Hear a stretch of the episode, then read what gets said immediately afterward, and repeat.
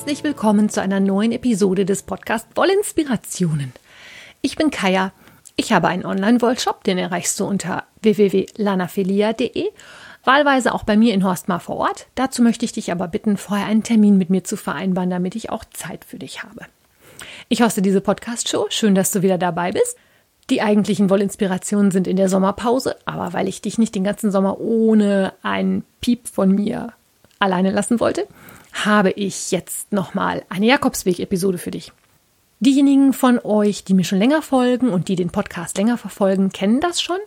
Ich bin im Jahr 2012 auf dem Jakobsweg gewesen und habe im Laufe der Zeit angefangen, dir darüber zu erzählen, was ich da alles so erlebt habe.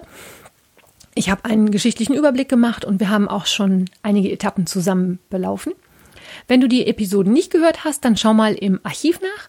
Das findest du auf der Seite www.wollinspiration.de, indem du einfach im Suchfeld Camino eingibst. Die Episoden heißen nämlich Camino 1, 2, 3, 4 und dies hier ist jetzt Camino 5. Da kannst du die anderen Episoden nochmal hören oder natürlich das erste Mal hören, wenn du sie noch gar nicht gehört hast. Ja, es ist Sonntag, der 19. Februar 2012. Wir sind in Santo Domingo de la Calzada. In der letzten Camino-Episode hatte ich von der Legende der Hühner in der Kathedrale Santo Domingo de la Calzada erzählt. Und ich habe eine Nacht in der Traditionsherberge dort verbracht. Traditionsherberge, ne? Ihr erinnert euch. Große Schlafsäle, schlechte Heizung, eklige Duschen teilweise. Aber Traditionen muss man ja hochhalten.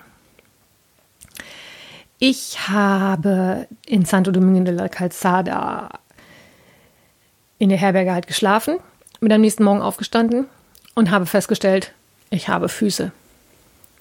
Ich habe dir ja schon vorher erzählt, dass das mit den Blasen an den Füßen bei mir wirklich, wirklich kein Spaß war.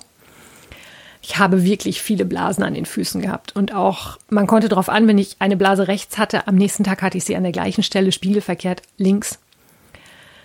Und wenn du morgens aufstehst und irgendwie acht oder neun Blasen an den Füßen hast, ist das Wandern wirklich kein Spaß.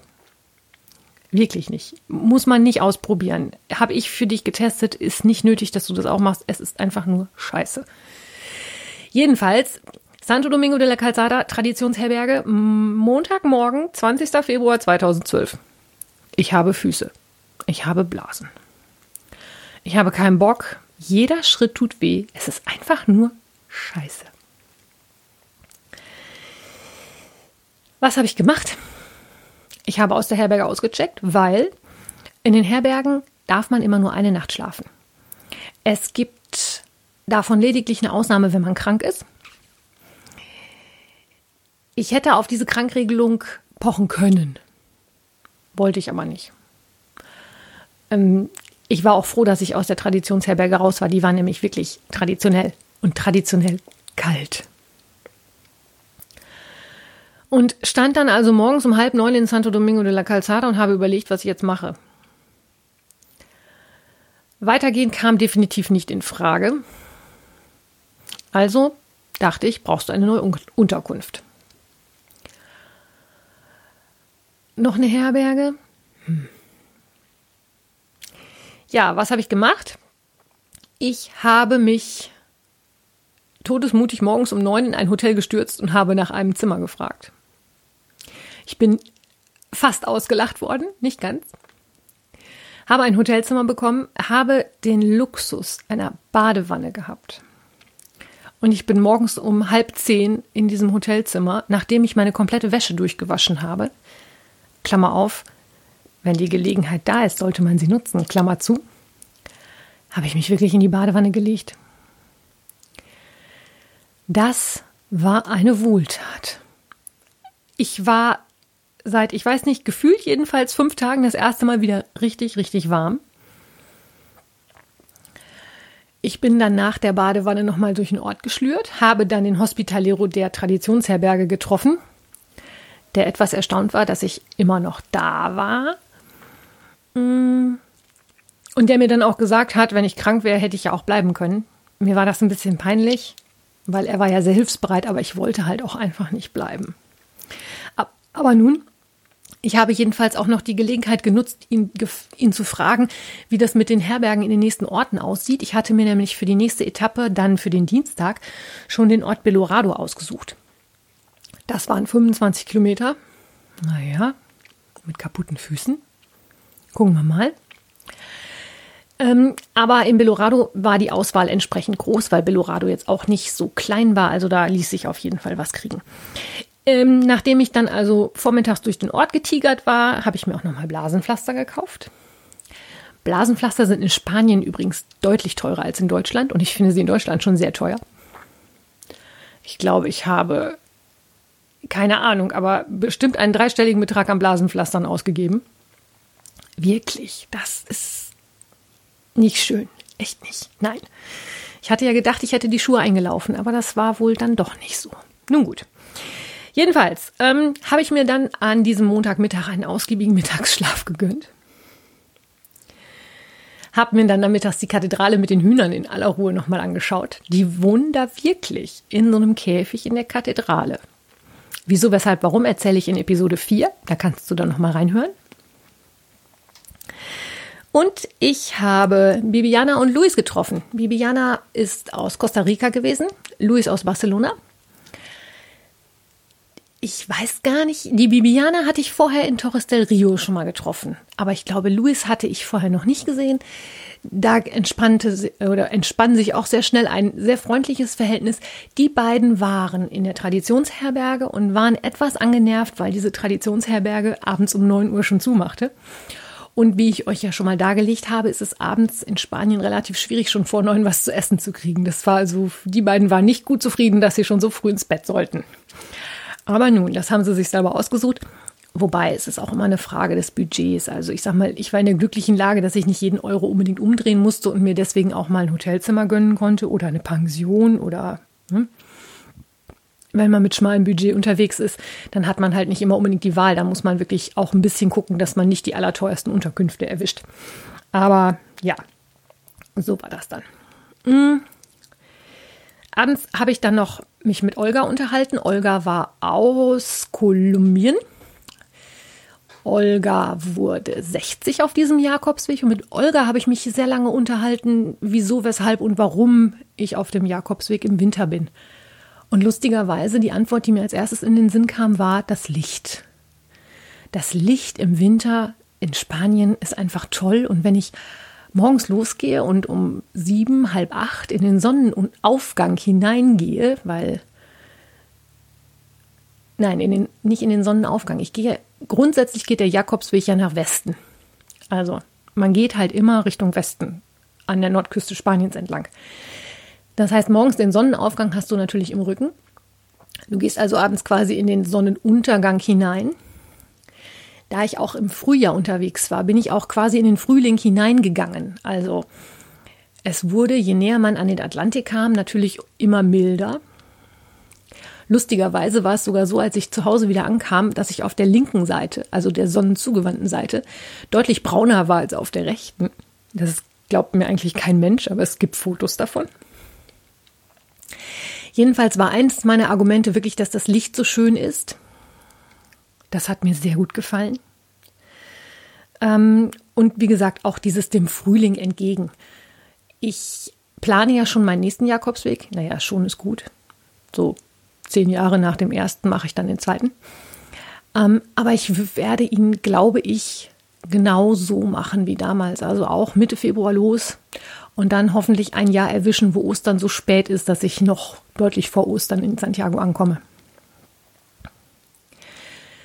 Und mit der Olga habe ich ein sehr spaßiges spanisch verballhorntes Wort kennengelernt. Da sie aus Kolumbien ist, ist sie natürlich Spanisch oder Castellano sprechende Muttersprachlerin und es gibt wohl das Wort Turegrino. Das setzt sich zusammen aus dem spanischen Wort el turista für der Tourist oder der Reisende halt und peregrino für Pilger. Und Turegrino bezeichnet eigentlich diejenigen Pilger, die kommen, um im Sommer, wenn alle anderen pilgern, wenn es voll ist, wenn sowieso alle da sind, wenn's, weil es schick ist zu pilgern und nicht, weil man sich gerne auf irgendwas besinnen möchte. Ich habe mich ja ganz bewusst gegen den Sommer entschieden. Zum einen, weil es mir auch einfach zu warm ist. In den Hochebenen da wird es auch schon mal schnell 40 Grad heiß und dann so kein Baum, kein Strauch, alles nur flache Landschaft. Bei 40 Grad ist das kein Spaß. Und in den Herbergen werden die Betten ja nach dem sogenannten Windhundprinzip vergeben. Das heißt, wer zuerst da ist, kriegt das Bett. Und wenn ich komme und die Betten weg sind, habe ich Pech gehabt, muss weitergehen. Und im Sommer ist es halt teilweise wirklich so, dass die Leute morgens um vier oder um fünf aufstehen, damit sie um zehn oder um elf an der nächsten Herberge sind, damit sie da noch ein Bett kriegen. Also vier Uhr nachts, morgens, ne, wenn es quasi noch dunkel ist. Und damit die um zehn Uhr, bevor die größte Hitze kommt, an der nächsten Herberge sind. Und das ist nicht das, was ich unter Pilgern verstehe. Ich habe das auch gemacht, um zur Ruhe zu kommen, um das zu genießen und nicht um in einem Wettbewerb mit den anderen Pilgern zu sein, wer jetzt das nächste Bett noch kriegt und wer halt nicht. Da hatte ich keinen Nerv drauf. Also von dessen wegen, meine Wahl war genau richtig. Das heißt jetzt natürlich nicht, dass alle, die im Sommer pilgern, Turegrinos sind. Natürlich nicht. Aber die kommen da natürlich gehäuft vor. Und wenn ich einen einzigen Tipp abgeben soll für den Jakobsweg, würde ich sagen, nicht im Juli, nicht im August.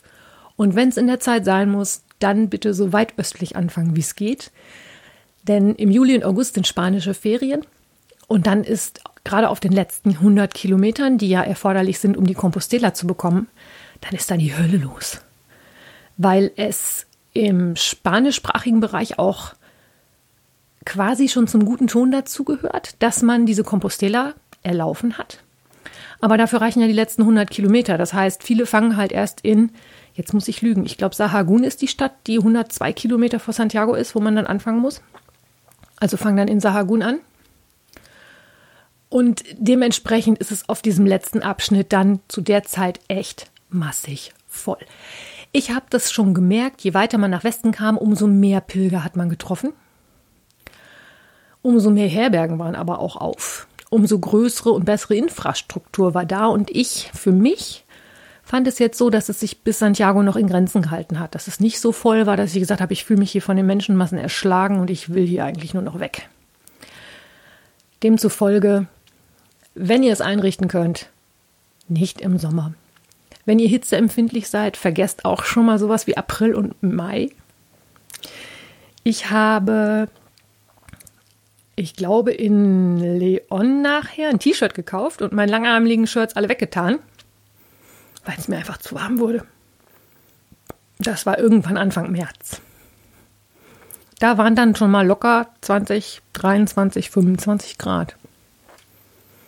Ich hatte aber auch noch Tage, wo es echt knackig kalt war. Da kommen wir jetzt nämlich auch zu. Ich habe nämlich jetzt, ich bin jetzt gerade abgeschwiffen und von Höchsken auf Stöcksken gekommen. Ne? Also ich hatte mich mit Olga sehr lange darüber unterhalten, wieso wir im Winter pilgern. So. Ja, Santo Domingo de la Calzada. Ich war im Hotel. Ich bin abends brav ins Bett gegangen. Ich bin am nächsten Morgen um 7 Uhr losgelaufen, weil ich halt auch entsprechend lange geschlafen hatte. Also am Tag vorher lange geschlafen, früh im Bett war und auch ansonsten fit war um 7 Uhr halt mit der aufgehenden Sonne on the road again. Ja. Dann habe ich mal meinen Pilgerführer gelesen und zu Rate gezogen und der hat gewarnt, die Beschilderung nach Gragnon wäre teilweise etwas irreführend.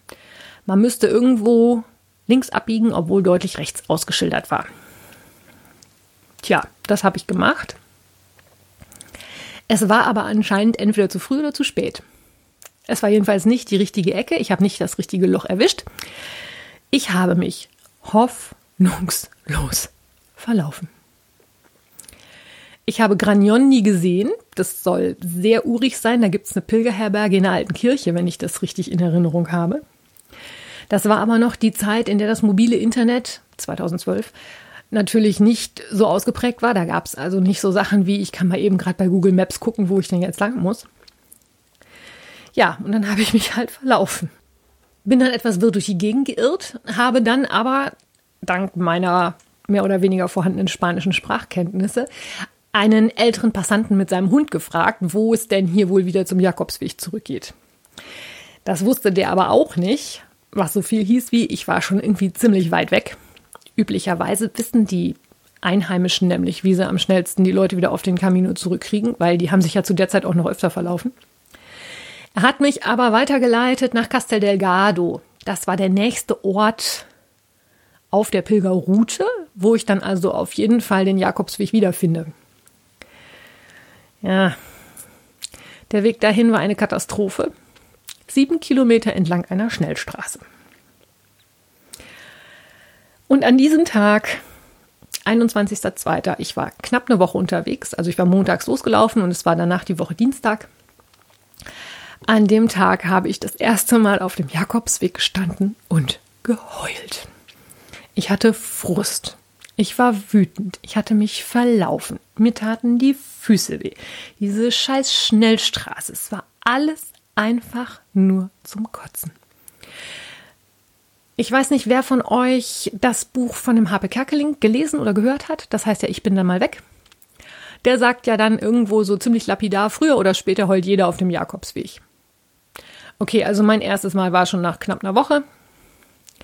Ich habe es auch noch ein paar Mal mehr gemacht, aber ich werde es vielleicht nicht immer unbedingt erwähnen. Manche Sachen waren halt auch ein bisschen privater. Das möchte ich dann jetzt halt nicht so im Internet verbreitet wissen. Aber da jedenfalls Wut, Frust, Schmerz, ich war einfach nur fertig mit der Welt. Ich hatte keinen Bock mehr. Ich hatte mich verlaufen. Es war alles einfach nur Scheiße.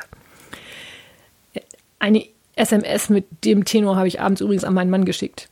Zurück kam nur die lapidare Antwort: Nimm doch mal den Bus. Ich habe nur gedacht, ey, ich stand da irgendwo im Nirgendwo. Ich wusste weder, wo rechts noch wo links war. Es war weit und breit kein Haus, kein, es war nichts zu sehen, kein Schild. Es war irgendein kleiner Nebenweg, auf dem ich da rumgelaufen bin. Ja, nimm noch mal den Bus. Ja, coole Idee. Danke dafür. Ja, jedenfalls ähm, nachmittags um halb vier bin ich dann in Belorado angekommen.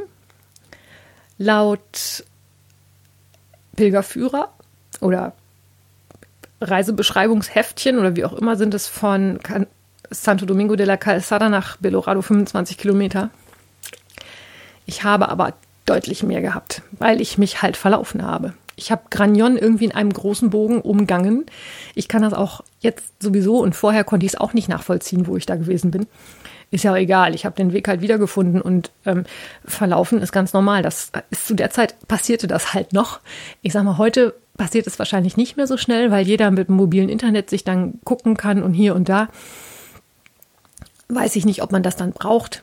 Auch mit Verlaufen ist es ganz lustig und ja, im Nachhinein finde ich es halt lustig. In dem Moment, als ich da stand, war es einfach nur scheiße. Ja, ich komme in Belorado an. Eigentlich hatte ich auch wieder den Plan, mich irgendwo in einer kleinen Pension einzumieten oder ähnlichem. Bin dann aber in einer privaten Herberge gelandet, die vom Außen einen sehr netten Eindruck machte, die allerdings erst den ersten Tag wieder geöffnet hatte. Das heißt, da war natürlich nicht durchgeheizt. Und da war es wieder mein Problem. Mir war kalt. Ich habe auch Bibiana wieder getroffen, die zusammen mit Luis an dem gleichen Tag auch aus Santo Domingo de la Calzada gekommen waren, allerdings ohne Verlaufen. Und Paola aus Italien, die war an dem gleichen Morgen in Gragnon gestartet, diesem Örtchen, das ich halt grandios umschifft habe. Wir sind dann zusammen einkaufen gegangen und wollten dann abends was kochen. Ich habe da dann das erste Mal Arroz con leche gegessen. Das ist die spanische Version von Milchreis. Die ist allerdings deutlich flüssiger und da kommt sehr viel Zitrone mit rein. Also es ist nicht so schwer wie das, was wir hier in Deutschland mit Zimt und Zucker als Milchreis kennen. Vom Prinzip ist es aber das gleiche. Reis in den Pott, Milch dabei aufkochen und dann wird das schon irgendwann so eine puddingförmige Konsistenz kriegen.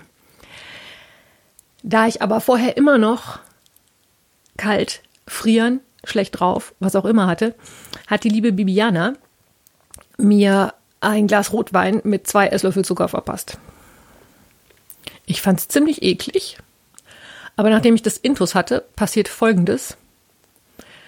Äh, ich erinnerte mich, dass ich an dem Tag wirklich nicht viel gegessen habe das zusammen mit dem ganzen Stress, dem Verlaufen, dem Frust und allem.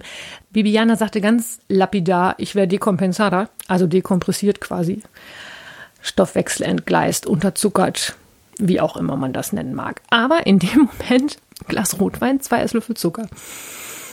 Und soll ich euch mal was sagen? Ich bin ja sonst echt nicht jemand, der süß mag, aber das konnte ich so runterkippen, weil ich glaube, das war auch einfach nur, dass der Blutzucker so im Keller war, weil ich nichts gegessen habe, sie einfach nur völlig fertig war. Dass der Alkohol natürlich dann dementsprechend auch ziemlich flott gewirkt hat und ich dann abends einfach nur noch ins Bett gefallen bin, brauche ich glaube ich auch nicht mehr erwähnen, ne? Ja, das war Belorado, 21. Februar 2012. Und mit dieser kleinen Dekompensationsgeschichte beende ich meine heutige Episode. Wenn dir mein Podcast gefällt, freue ich mich, wenn du bei mir im Shop einkaufst, wenn du mir eine Rezension schreibst oder mir ein paar Sternchen vergibst. Du kannst mir bei Instagram und Facebook folgen oder mir natürlich auch einen virtuellen Kaffee bei Kofi ausgeben. All das, was du dazu wissen musst, findest du in den Shownotes. Ich wünsche weiterhin einen angenehmen Sommer. Bis dahin, habt eine gute Zeit. Alles Liebe, eure Kaya.